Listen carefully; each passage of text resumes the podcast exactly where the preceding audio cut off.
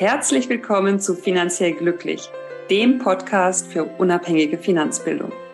Mein Name ist Katrin Löhr. Ich bin Professorin für Finanzwirtschaft und ich liebe es, Menschen finanziell glücklich zu machen. Herzlich willkommen zu einer neuen Episode von Finanziell Glücklich. Heute möchte ich über Börsenweisheiten sprechen, weil ich von euch auch immer mal wieder was zugeschickt bekomme und sagt, was hältst du davon? Oder dann gefragt werde, hier, ich habe das und das gehört, ist das jetzt vielleicht der letzte äh, geheime Trick, wie ich hier besonders erfolgreich an der Börse bin? Und ich kann euch sagen, das meiste könnt ihr getrost äh, ja einfach zur Seite schieben. Es gibt aber auch das eine oder andere, was ich sehr hilfreich finde. Und ähm, das hebe ich mir bis zum Schluss auf. Also heute ein kurzer Impuls zum Thema Börsenweisheiten und wie ihr am besten damit umgeht. Und bevor wir starten, möchte ich euch einen Tipp geben. Und zwar, wenn ihr was hört, könnt ihr mal überlegen, ob es in eine von zwei Kategorien fällt. Und zwar ist die eine Kategorie Market Timing, also die Idee, zu einem bestimmten Zeitpunkt eine Aktie oder eine Anlage zu kaufen oder zu verkaufen, wo ich schlauer bin als der Markt. Und dann spricht man von Market Timing, das heißt, man versucht den richtigen Zeitpunkt zu finden. Ähm, optimalerweise, man kauft ganz, äh, wenn die, wenn die Kurse ganz weit unten sind und man verkauft, wenn die Kurse ganz weit oben sind. Und das wäre dann perfektes Market Timing. Und ich kann direkt schon mal vorwegnehmen, Market Timing ist so eine Sache. Ähm, die wenigsten bekommen das erfolgreich hin. Und ganz viele Börsenweisheiten haben aber auch mit Market Timing zu tun. Und das andere ist Stockpicking, also im Grunde, welche Aktie kaufe ich wann, welche Aktie verkaufe ich dann auch wieder. Und da geht es darum, die Gewinner im Grunde zu identifizieren oder wenn ich an fallenden Kursen äh, partizipieren möchte, die vorhersehbaren äh, Loser zu akzeptieren, äh, zu, zu identifizieren. Und ich kann direkt sagen, dass diese beiden Bereiche in einen ähm, ja, oder kann ich ein Dach drüber machen und aktives Management drauf schreiben, drüber schreiben. Das heißt, wenn ich Stockpicking betreibe oder Market Timing, dann versuche ich mit welchen Kriterien auch immer Entscheidungen zu treffen, wo ich dann durch aktives Handeln die Marktrendite schlage. Und wenn wir jetzt uns anschauen, was für Strategien wir verfolgen, dann möchten wir ja eigentlich Strategien verfolgen, die statistisch gesehen einigermaßen erfolgsversprechend sind. Und beide Strategien, Market Timing als auch Stockpicking, da kann ich euch direkt sagen, ähm, da ist für die Privatanlegerinnen und Privatanleger die Situation so, dass die Statistik gegen euch ist. Und jetzt habe ich so die Privatanlegerinnen und Privatanleger betont. Die professionellen Fondsmanager haben aber auch ihre liebe Not mit dem einen oder anderen, egal ob Market Timing oder Stockpicking, den Markt Nachkosten wirklich schlagen zu können. Und das gibt nur ganz wenige, die jedes Jahr dann wieder identifiziert werden können, dass die den Markt nach Kosten geschlagen haben. Und ähm, es sind auch leider nicht immer nur die gleichen, sondern das ändert sich. Das heißt, wenn ihr eine Börsenweisheit hört, dann schaut doch mal, ob ihr die einordnen kann, könnt in Richtung Market Timing und Stockpicking und wenn ja, dann seid sehr vorsichtig. Denn diese beiden Bereiche sind im Bereich des aktiven Portfolio-Managements und als Gegensatz dazu gibt es auch das passive Portfolio-Management. Leider klingt es immer so negativ, ist aber in dem Fall gar nicht negativ. Und passiv heißt einfach, ich investiere breit gestreut in den Markt und kann glücklicherweise heutzutage mit hervorragenden Produkten, da kostengünstig mit schon ab ganz kleinen Beträgen wirklich in Tausende von Unternehmen investieren und bin dann zufrieden mit der Marktrendite abzüglich der Kosten. Ähm, das heißt, auch da spielen Kosten eine Rolle. Und das sind im Grunde so die zwei Pole. Und jetzt gucken wir doch mal, was es so für Börsenweisheiten gibt. Also vorweggenommen, es gibt sehr, sehr viele. Ich werde natürlich nicht auf alle eingehen, aber damit ihr ein Gefühl bekommt, ähm, werde ich mal das ein oder andere jetzt hier rausnehmen. Und äh, viele sind auf Englisch und reimen sich dann auch auf Englisch. Das ist irgendwie ganz schön. Aber ob sie dann wirklich sinnvoll sind, das ist immer noch mal eine andere Frage. Ich starte mal mit folgender. Sell in May and go away. But remember to come back in September. Also, verkaufe im Mai, aber vergiss nicht, im September wieder einzusteigen. Und ihr merkt direkt, okay, das ist eine Börsenweisheit, die hat mit Market Timing zu tun. Ich soll zum gewissen Zeitpunkt verkaufen, um dann zu einem späteren Zeitpunkt wieder einzusteigen. Und die Annahme, die dahinter liegt, ist, dass in den Sommermonaten äh, schwächere Renditen existieren, dass da weniger passiert wegen Urlaubszeit, geringerer Produktivität von Unternehmen und so weiter. Und dass die Anleger dann lieber das Geld von Mai bis ähm, September ähm, sparen und dann im Grunde wiederkommen, ja, um dann im Herbst an die Börse zurückzukehren. Und das ist im Grunde wieder hier Market Timing. Wir haben dazu historische Daten. Es gibt auch teilweise wirklich ähm, Daten, wo man sieht, ja, S&P 500, da hat irgendwie dann die niedrige Rendite. Aber ich würde euch dennoch raten, da einfach durchgängig zu investieren.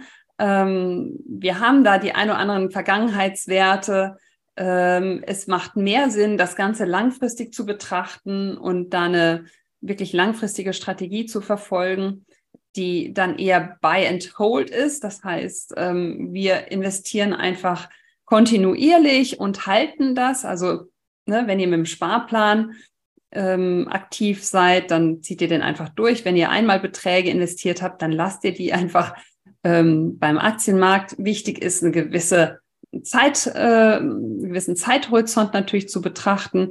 Das heißt, äh, bei risikobehafteten Investitionen an der Börse solltet ihr immer einen Mindestzeithorizont von ähm, zehn Jahren haben.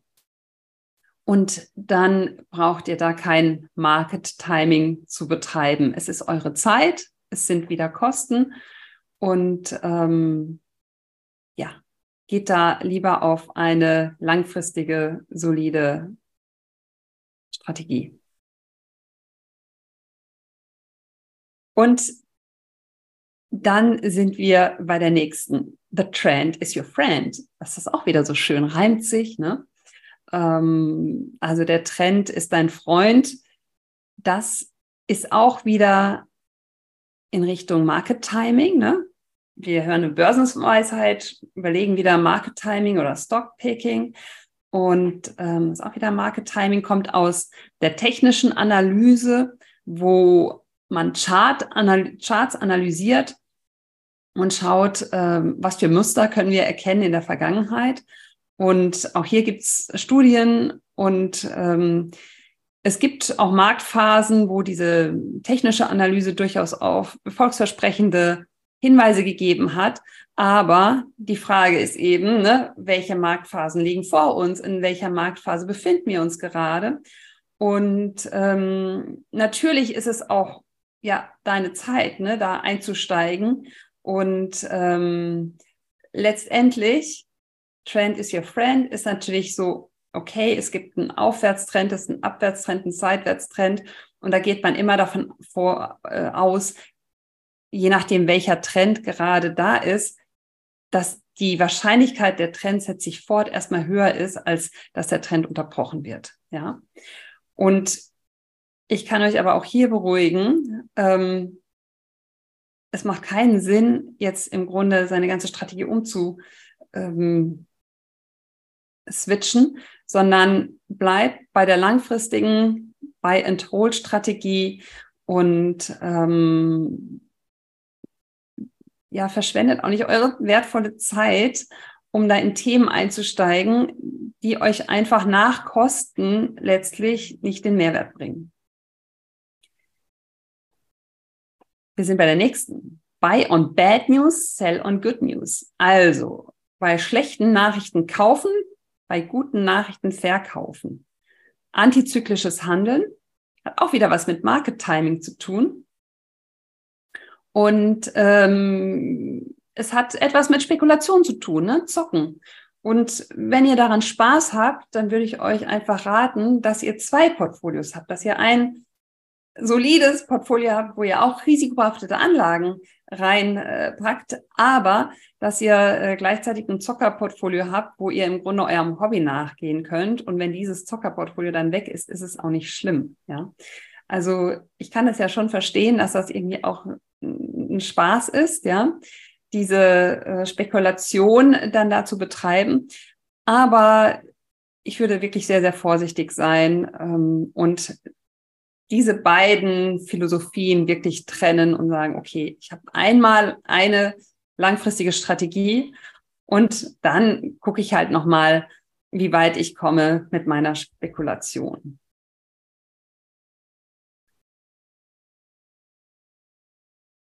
Buy the rumor and sell the fact. Kauf bei Gerüchten, verkaufe bei Fakten kann mit Market Timing zu tun haben, kann aber auch mit Stock Picking zu tun haben. Geht äh, wieder auch darum, ähm, ja, gewisse Informationen schneller äh, zu interpretieren oder dann eben erst, wenn es ein Fakt ist. Und da ist die Annahme dahinter, dass ich dann im Grunde früher dran bin, ja, wenn etwas erst ein Gerücht ist und ich handle aber schon danach. Und natürlich ist aber auch ein bisschen die, das, ja, die Annahme, dass ich schlauer bin als der Markt und dass ich schneller bin als der Markt. Und das könnt ihr aber auch getrost äh, abschreiben. Das ist, es wird nicht passieren. Das heißt, wenn ihr davon hört, dann sind diese Informationen im Grunde schon direkt eingepreist. Ja. Und äh, deshalb ist es für Privatanlegerinnen und Privatanleger, kannst du dir auch sparen. Dann, never catch a falling knife. Greife nie in ein fallendes Messer. Das könnt ihr euch so vorstellen, wenn ihr euch Charts anschaut, wo die, ja, der Kursverlauf steil nach unten geht, dann kann man sagen, okay, das ist wie ein fallendes Messer. Und beispielsweise war es ja zu Corona so, als äh, Anfang 2020, da ging wirklich der Markt ja stark nach unten. Und ähm, ja, da hätten vielleicht die ein oder anderen gerne gekauft. Und wenn sie aber dann im Grunde, aber angenommen, der Markt ist bei 10 Prozent minus, ja, dann kaufen und der geht aber insgesamt 20 Prozent runter, dann haben sie halt direkt mit ihrer Anfangsinformation minus 10 Prozent. Darauf greift diese Börsenweisheit. Letztlich, wenn du langfristig orientiert bist, kannst du das alles ignorieren. Und natürlich gerade, wenn du regelmäßig investierst und die Kurse fallen, bitte mach weiter.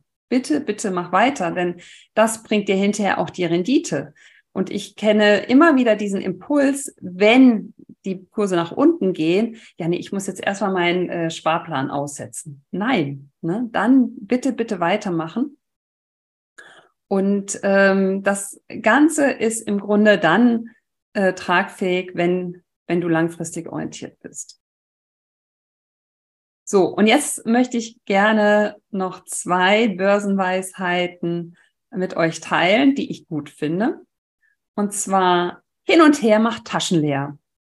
Und das finde ich nicht nur gut, sondern das ist einfach auch, ja, kann man mathematisch äh, nachvollziehen. Es gibt äh, verschiedene Statistiken und Studien dazu. Und das hat einfach damit zu tun, häufiges Kaufen und Verkaufen von Wertpapieren ist teuer, führt zu Kosten und Gebühren. Und damit kostet es dich auch Rendite. Das heißt, wenn du diese Rendite nicht durch deine Aktionen irgendwie aufholen kannst, dann ist es einfach nur teuer und macht die Taschen leer. Und deshalb ist das eine Börsenweisheit, die würde ich mir vielleicht auch übers Bett hängen. Naja, also auf jeden Fall, die kann ich äh, getrost empfehlen, äh, die zu beherzigen. Und interessanterweise ist das auch ein Grund in den äh, Studien, wo man untersucht haben, wie legen denn verschiedene Zielgruppen an, dass äh, die Frauen deshalb erfolgreicher sind, weil sie diese Börsenweisheit bewusst oder unbewusst beherzigen, nämlich weniger hin und her traden. Und die Herren, die äh, traden ganz gerne mal. Und ähm, wenn dann die Überrendite nicht da ist, Klammer auf, die selten dann da ist, kostet das einfach Rendite. Und deshalb haben ähm, wir Studien, die zeigen, dass Frauen in der Geldanlage häufig erfolgreicher sind als Männer. Und ein Aspekt ist eben diese ja etwas äh, weniger aktives äh, Hin- und Her-Traden, was teuer ist, was Transaktionskosten verursacht. So, und noch ein, eine Börsenweisheit, äh, die ich auch sehr, sehr gerne äh, hier ähm, sozusagen mit nach vorne stelle, ist, lege nicht alle Eier in einen Korb. Das ist auch tatsächlich so eine der Grundregeln bei der Börsenanlage, nämlich diversifizieren. Und das kann man jetzt für verschiedene, aus verschiedenen Perspektiven sehen. Einmal ist es natürlich wichtig, wenn ihr an der Börse seid, dass ihr dann breit diversifiziert, also dass ihr in Aktien investiert und dann nicht nur ein, zwei, drei, zehn, 15, 20 Aktien ähm, kauft, sondern am besten durch einen kostengünstigen Fonds dann äh, gleich Tausende und zwar nicht nur in Bezug auf die Anzahl, sondern auch in Bezug auf die Region, optimalerweise auch in Bezug auf die Größe des Unternehmens, da eine Diversifikation, eine Streuung reinbringt. Und diese Diversifikation kann man aber auch noch ähm, sehen in Bezug auf die Anlageklassen. Also wenn ich sozusagen jetzt nicht nur in Aktien gehe, dann ähm, ja, macht es durchaus auch Sinn, wenn ich Vermögensaufbau wirklich betreibe und nach und nach mein Kapital wächst, mal zu überlegen, naja, was habe ich denn für Anlageklassen und wie möchte ich mein Kapital darüber streuen, um ja noch eine bessere Rendite-Risiko-Relation zu bekommen. Und das war mein kleiner Impuls zum Thema Börsenweisheiten. Und ich freue mich, wenn ich noch weitere höre. Ich weiß, es gibt noch ziemlich viele da draußen. Ähm, und ansonsten überlegt immer mal, wenn ihr was hört, Market Timing, Stock Picking, könnt ihr es aus meiner Sicht äh, mit einer hohen Wahrscheinlichkeit direkt vernachlässigen. Und ansonsten, ja, schickt's mir mal. Und äh, dann bin ich gespannt, was da so kommt. Bis dahin, happy investing und eine gute Zeit. Ciao.